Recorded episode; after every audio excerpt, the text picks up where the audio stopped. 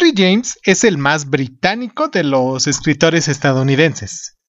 Nacido en Nueva York en 1843, era hijo de un pensador religioso, hermano de eminente filósofo William James y discípulo de El Sildenburg, y no tardó en desarrollar una fuerte inclinación por Europa y sus obras literarias del viejo mundo. Siguiendo a su familia, sus primeros años transcurrieron a caballo entre los dos continentes, y de esta forma recibió una formación cosmopolita, estudiando en Ginebra, París y Bonn, y tras su regreso a Estados Unidos, en la Universidad de Harvard, donde solo cursó durante un año. Al término de ese mismo año regresó a Europa. Después de una larga residencia en París, se instaló definitivamente en Londres, que solo abandonaría para realizar esporádicos viajes a América, amén de una larga estancia entre 1904 y 1915, en la que ya se sintió completamente ajeno a su nación. Murió en 1916, en Londres, poco después de haber adoptado la nacionalidad británica. Hoy aquí en Crónica Lonares hablaremos del retrato de una dama una de sus eh, tan geniales obras, pero me decanté por esta porque, bueno, ustedes ya lo verán. Esto es Crónica Lunares, yo soy Irving Sun y hoy hablaremos de Henry James y el retrato de una dama. Comenzamos. Cierra los ojos, cierra los ojos, cierra los ojos, cierra los ojos. Si escuchas que alguien se acerca, no temas. Todo estará bien.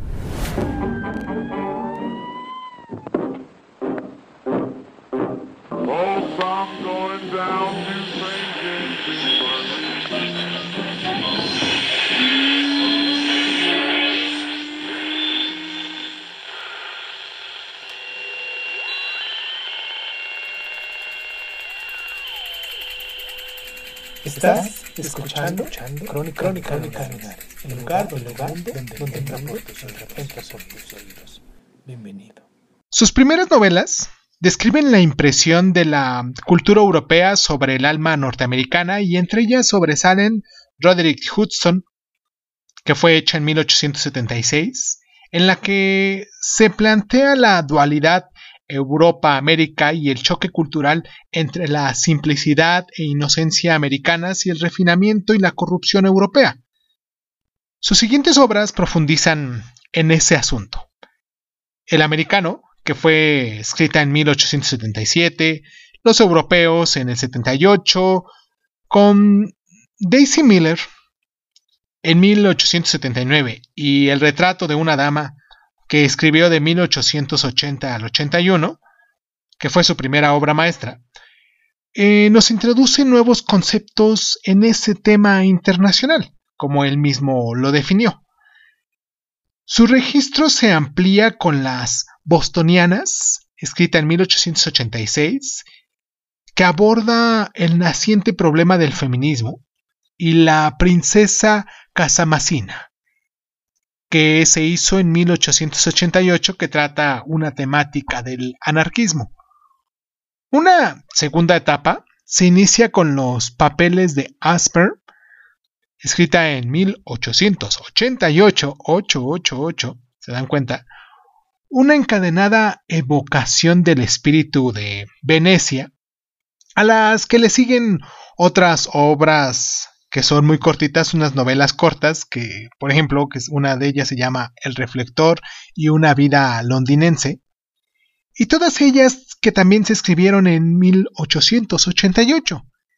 Entre, entre sus siguientes novelas, afina su técnica del punto de vista narrativo, en el que la historia es retratada por uno de sus protagonistas, cuyo conocimiento del hecho es forzosamente parcial, y en ella destacan El altar de la muerte, hecha en 1895, novela de elevado tono poético, lo que Macías sabía, eh, hecha en 1897, la novela corta de asunto fanático, otra vuelta de la tuerca que hoy tiende a ser muy conocida por muchos de nuestros seguidores aquí, que se hizo en 1898 y que aporta una visión inquietante sobre la infancia.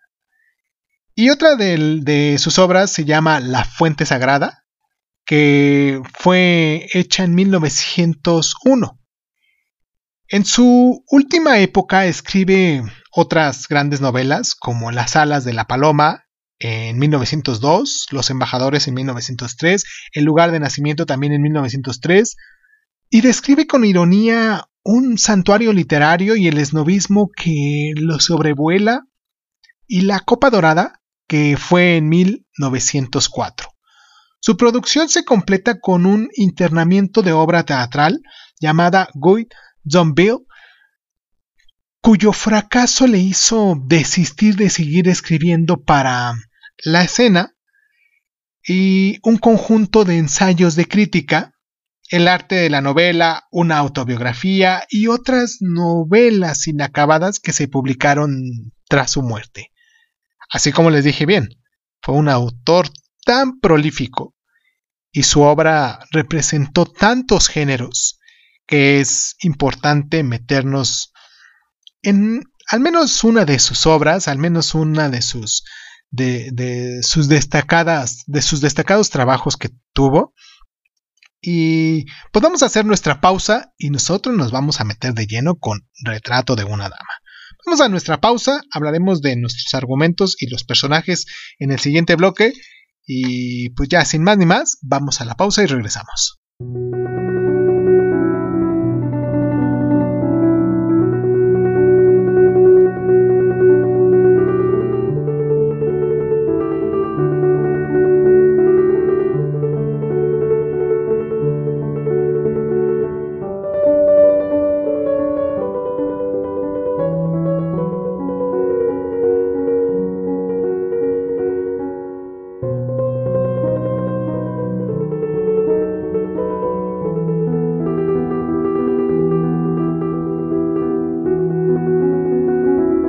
Hemos escogido Retrato de una dama entre un amplio conjunto de obras maestras de Henry James, como las que ya nombramos anteriormente, además de, por sus intrínsecos, intrínsecos perdón, y elevados valores literarios, por una circunstancia especial que permite conocer a fondo la evolución del autor. La novela fue escrita, como dijimos anteriormente, entre 1880 y 81, pero en 1908 James realizó una revisión a fondo de la misma con la vista de su publicación para una edición norteamericana completa de su obra narrativa. Las diferencias entre la obra inicial o la primera publicación y esta que estamos hablando de 1908 son sustanciales. Las que median entre el joven escritor de 37 años y un maduro autor de 65, la transformación mayor que produce en la protagonista de la novela, Isabel Archer, uno de los grandes personajes femeninos de la narrativa contemporánea, en la primera versión, si lo reconocemos bien, es un personaje más independiente del autor, con una personalidad más rica y enigmática, en la segunda versión, la segunda edición por decirlo de algún modo, sus actitudes y puntos de vista se condicionan mucho más al juicio de Henry James. La primera Isabel Archer, Isabel Archer, representa el principio de confianza en uno mismo que había sido dictado por el filósofo Ralph Waldo Emerson y se equivoca en su decisión de casarse pero lo hace con valentía y confianza. En la segunda, su error es el mismo, pero movida por convicciones más profundas. Veamos el argumento. Isabel Archer ha recibido una cuantiosa herencia de sus familiares los Touchet, lo que genera en ella una suerte de mala conciencia, que la hace tender a la generosidad, como si sintiera la obligación de compartir la riqueza conseguida sin esfuerzo, pero también es un personaje dramático, porque busca a toda costa desarrollar todo su potencial humano sin renunciar a su idealismo y sus convicciones más profundas, De entre los numerosos pretendientes acaba eligiendo como marido al menos de entre los numerosos pretendientes acaba eligiendo como marido al menos adecuado. Los otros son Ralph Theuchet, que no solo es pariente suyo, sino que está enfermo. Lord Walburton es un implacable aristócrata británico, pero ello no agrada a la igualitaria Isabel. Caspar Goodwood la ama con mucha pasión, pero esa circunstancia retrae a Isabel, a la que tal exceso la abruma. Se casa con Gilbert Osmond, un individuo elegante y mundano que tiene una hija natural llamada Pansy, concebida por una antigua amante, la señora Merle.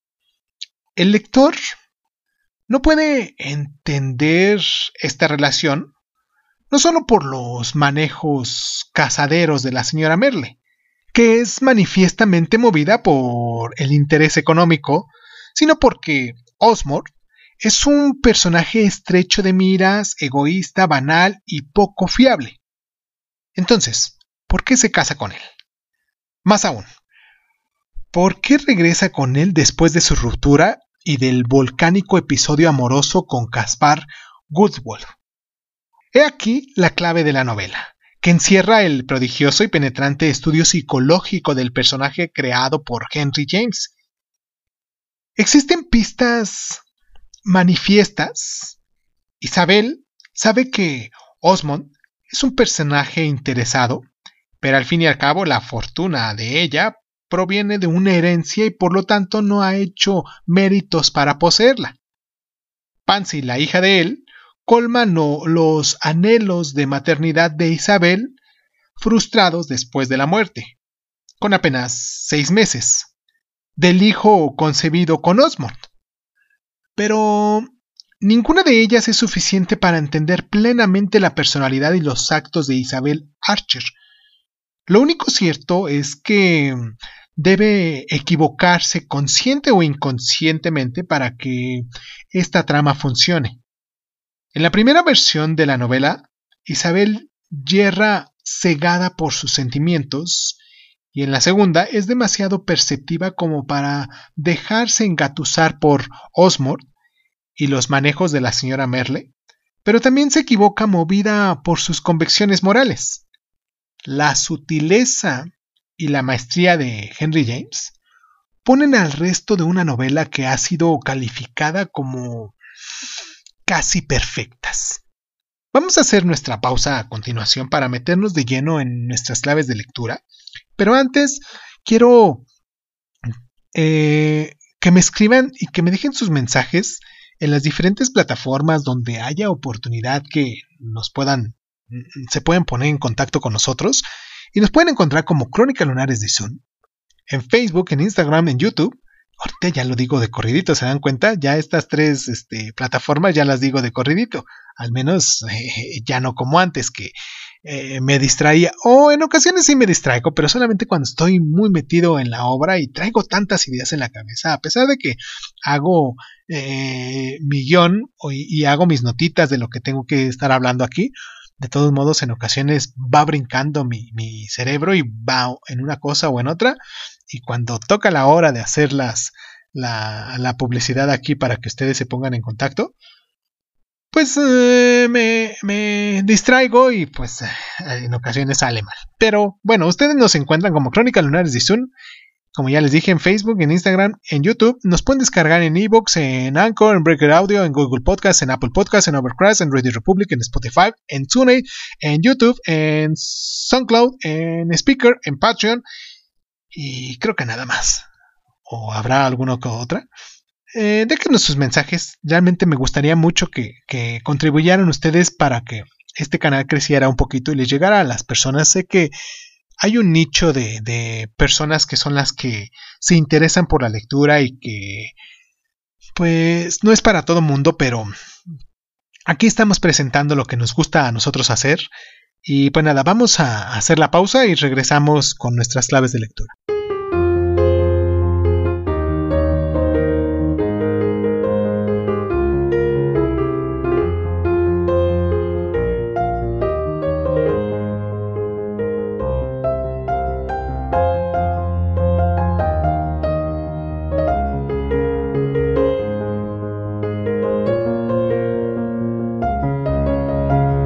La actitud de James ante su medio, este medio de expresión, fue predominantemente intelectual y anarquista.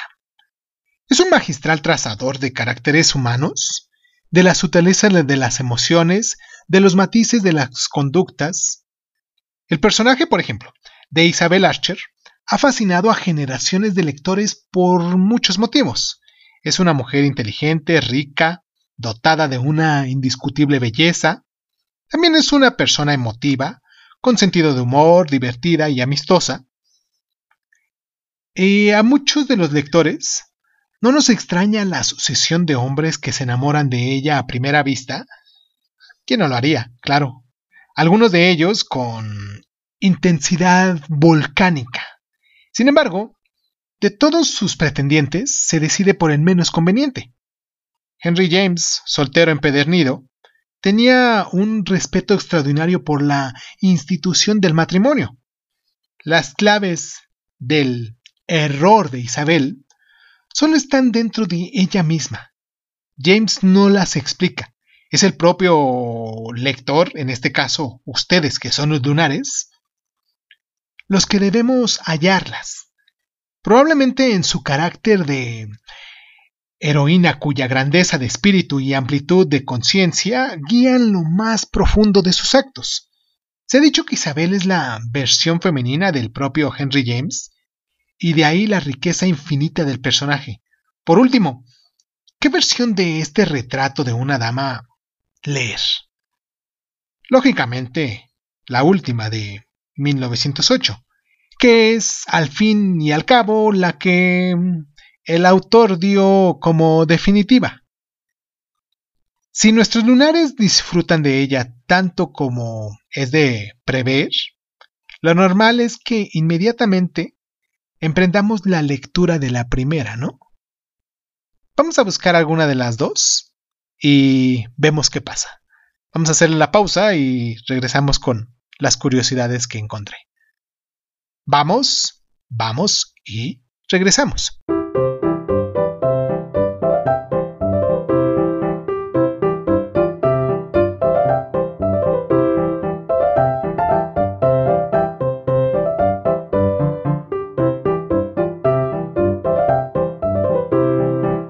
A pesar de haber sido capaz de crear algunos de los caracteres femeninos más extraordinarios de la narrativa moderna, como Isabel Archer, en, el libro que tenemos el día de hoy del retrato de una dama, las relaciones de James con el mm, bello sexo, como muchos le llamarían, se sabe que fueron prácticamente inexistentes. Jamás se casó, ni se conocieron intenciones de hacerlo. Una sentencia de James en ese sentido se ha hecho paradigmática y dice así. Casarse no es una necesidad, sino el último y el más caro de los lujos. A pesar de que en su vida apenas existen sucesos llamativos, puesto que toda ella se hallaba inmersa en la más exquisita corrección, si es cierto que su vida social era muy intensa, todo ello, unido a algunas de las claves sacadas de sus novelas, ha dado párvula a su presunta homosexualidad.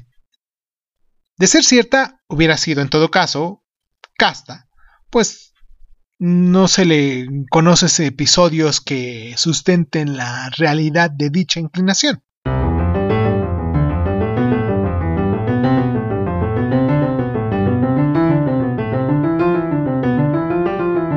James desarrolló hacia los colegas del mundo literario con los que trató filias y fobias sustentadas en ocasiones en las razones más arbitrarias y chocantes.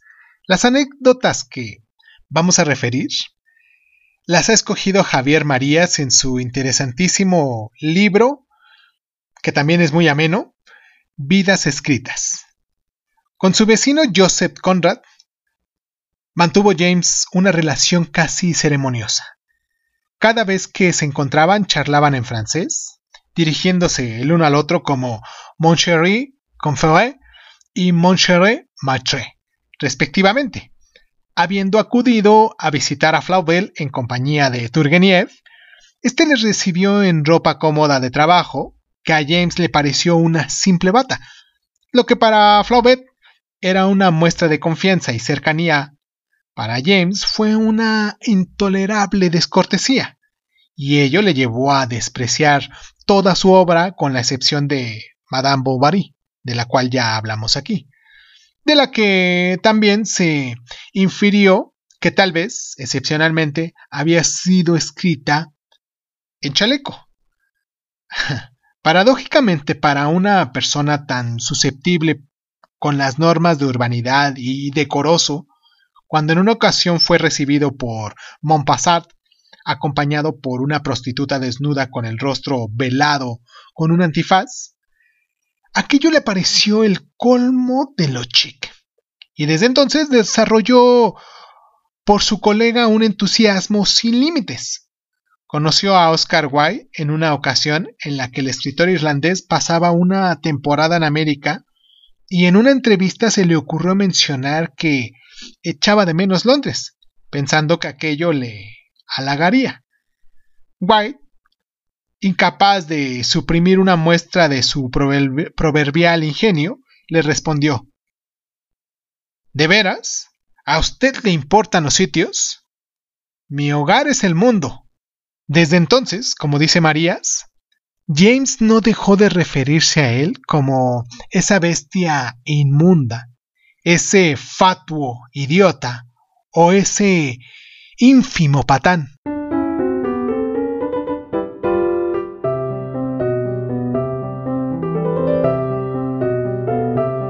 La secuencia cronológica de la historia de la literatura norteamericana ha querido que James coincidiese con la eclosión de la corriente del naturalismo, surgido también en Estados Unidos a través de las doctrinas del pensamiento europeo enunciadas por Darwin, Marx y Freud, que barren el racionalismo iluminista y el realismo romántico que hasta entonces era vigente. A dicha corriente permanecieron cinco interesantes escritores. Frank Norris, Steve Crane, Halmin Garland, Jack London y Theodore Dreiser. Con ellos se instala una visión de vida y la existencia más, más pesimista, la propia sociedad industrializada y proletariada a finales del siglo XIX y principios del siglo XX. Frank Norris fue el primero que supo captar la brutalidad de una sociedad industrial y tecnológica que da la espalda a la naturaleza y al humanismo en sus novelas Bandomer y El Bruto, MacTrigger y la trilogía de la épica del trigo.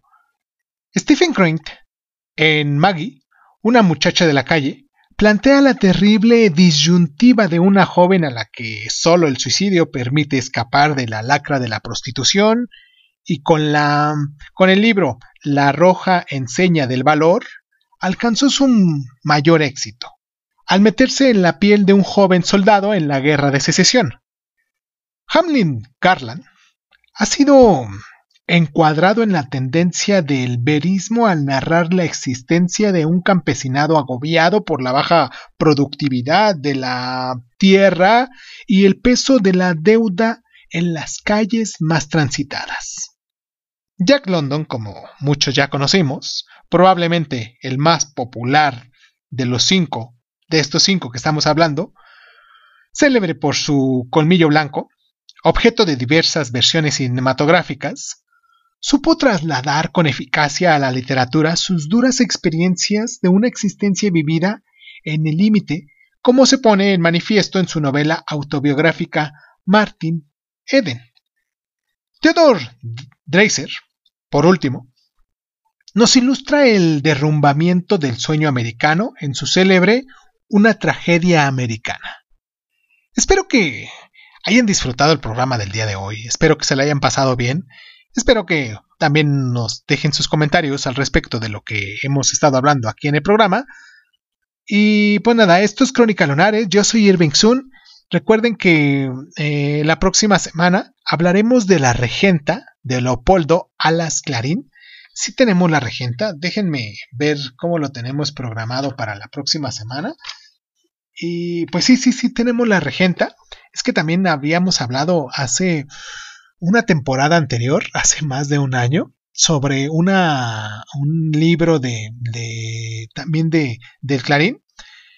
Y no recordaba que, había retomado también este libro de la regenta para hacer la exposición en nuestros Luna Dice, que lo hacemos con, con mucho gusto. Y por eso es por lo que estaba un poquito confundido. Pero bueno, eh, sin más ni más, les mando un abrazo muy caluroso, un enorme beso muy bien dado. Y, y pues yo soy Irvingson. Esto es Crónica Lunares. Y muchísimas gracias. Y muchísimas gracias. Y pues, ah, me faltaba el pues, casi no lo digo los días lunes, ¿se dan cuenta? Eh, y pues, muchísimas gracias por estar.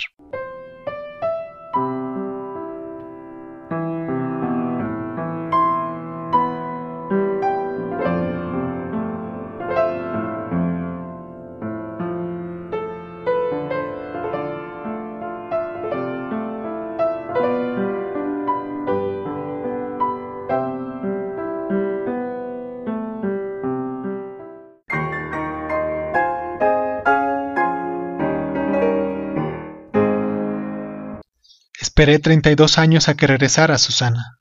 Esperé a tenerlo todo. No solamente algo, sino todo lo que pudiera conseguir de modo que no nos quedara ningún deseo, solo el tuyo, el deseo de ti. ¿Cuántas veces invité a tu padre a que viniera a vivir aquí nuevamente diciéndole que yo lo necesitaba? Lo hice hasta con engaños. Le ofrecí nombrarlo administrador con tal de devolverle a ver. ¿Y qué me contestó? No hay respuesta, me decía siempre el mandadero. El señor don Bartolomé rompe sus cartas cuando yo se las entrego. Pero por el muchacho supe que te habías casado y pronto me enteré de que habías quedado viuda y que hacías otra vez compañía a tu padre. Luego el silencio. El mandadero iba y venía, siempre regresaba diciéndome no los encuentro, don Pedro. Me dicen que salieron de mascota. Y unos me dicen que para acá y otros para allá. ¿Y yo? No repares en gastos, búscalos. Ni que se los haya tragado la tierra. Hasta que un día vino y me dijo, he repasado toda la sierra indagando el rincón donde se esconde don Bartolomé de San Juan, hasta que he dado con él, allá, perdido en un agujero de los montes, viviendo en una covacha hecha de troncos, en el mero lugar donde están las minas abandonadas de la Andrómeda. Y para entonces soplaban vientos raros, se decía que había gente levantada en armas, nos llegaban rumores. Eso fue lo que aventó a tu padre por aquí. No por él, según me dijo en su carta, sino por tu seguridad. Quería traerte a algún lugar viviente. Sentí que se abría el cielo Tuve ánimos de correr hacia ti, de rodearte de alegría, de llorar. Y lloré, Susana, cuanto supe que al fin regresarías.